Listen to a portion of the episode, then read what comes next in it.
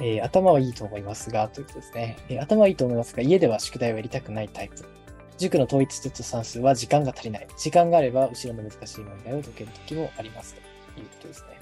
頭のいい基準を、そもそもなんか、いいか悪いかって判断するのって、そもそも難しいなって僕は結構思ってて。うん、確かなんか、あの、発達障害児じゃないけれども、明らかに言ったことが全くわからないって子以外は、僕は大抵そんな差はないんじゃないかなって。に。うん、なるほど。なんか、やり方を早く知ってるかどうかだけだと思うんですよね。ああ、その正しい、その軌道の乗せ方を。そうそうそう。どれぐらいのたまたまそタイミングで習得したかの勘が良くて、その答えまでの、なんていうのかな、導き方とかを、ほいほいほいってスムーズにいける子を頭のいい人というふうに捉えるのか。でもこの頭のいい人だけじゃ中学受験突破できないのが結構面白いところなそんうでですすね。うん、確かに。あそでうきれば宿題やりたくないタイプ、統一テストでは時間が足りない、時間があれば後ろの難しい問題を解ける時もあるっていうことは、できない問題とできる問題が結構あるってことだよね。そうですね、確かに。ううん、でもそのできる問題っていうのが、まあ、あの実際なんか取りこぼしてるってことは、まだ改善してないってことだよね。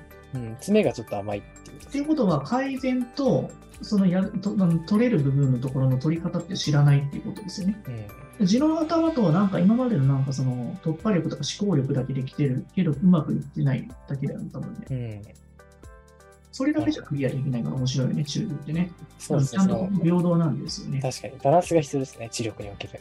うん。なんか単純接触頻度をか重ねていかないと超えれないところとかってあるし、はい細かく丁寧にやっていかなきゃいけないところをおざなりにすると、やっぱそういうふうになるよね。だから、ある程度と突破力とか、そのなんか瞬発力が強い子って、それだけでやった方が楽じゃないですか、勉強って。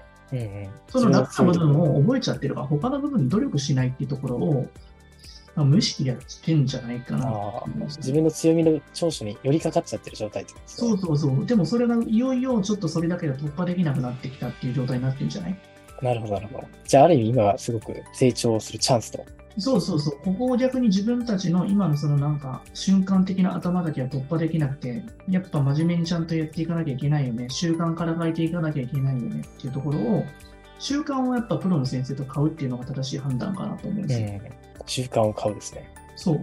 習慣って購入できるよ、やっぱり考え方とか。そうですね。まあ、その継続的なそのサポートによって、確かにその人の考え方とか習慣が刷り込まれますよね。うんあの、やっぱりピアノとかさ、レッスンとかさ、バイオリンとかってさ、そのやっぱ同じこと何回もやって嫌だけどさ、同じことをさ、弾き続けたりすると、あるとの瞬間からさ、無意識になんかできる瞬間あるじゃないですか。確かに、飛躍の瞬間来ますね。そうそうそう。だからそういった、なんかあの、環境とかをね、購入するっていうことは結構正しいと思うけどね。うん。うん。でも逆に言うとさ、頭が良くてそこまでできてんだから、そのプロの習慣とかさ、やれるそういったなんかさ、コツコツできる環境とかを買ってしまったらさ、もっと、無敵ですね上がるだろうね。確かに。頭のいい子が努力すると一度になるんじゃないそうですね。なるほど。一応、いいですね。確かに。うん。でもそうやってやっていけばやっていくほど自分のダメなところも分かってくるから、防御戦略も晴れたりするんだよね、きっとね。うん。謙虚になってきますね。そうそうそうそうそう、だと思いますよね。はい。なるほど。ありがとうございます。はい。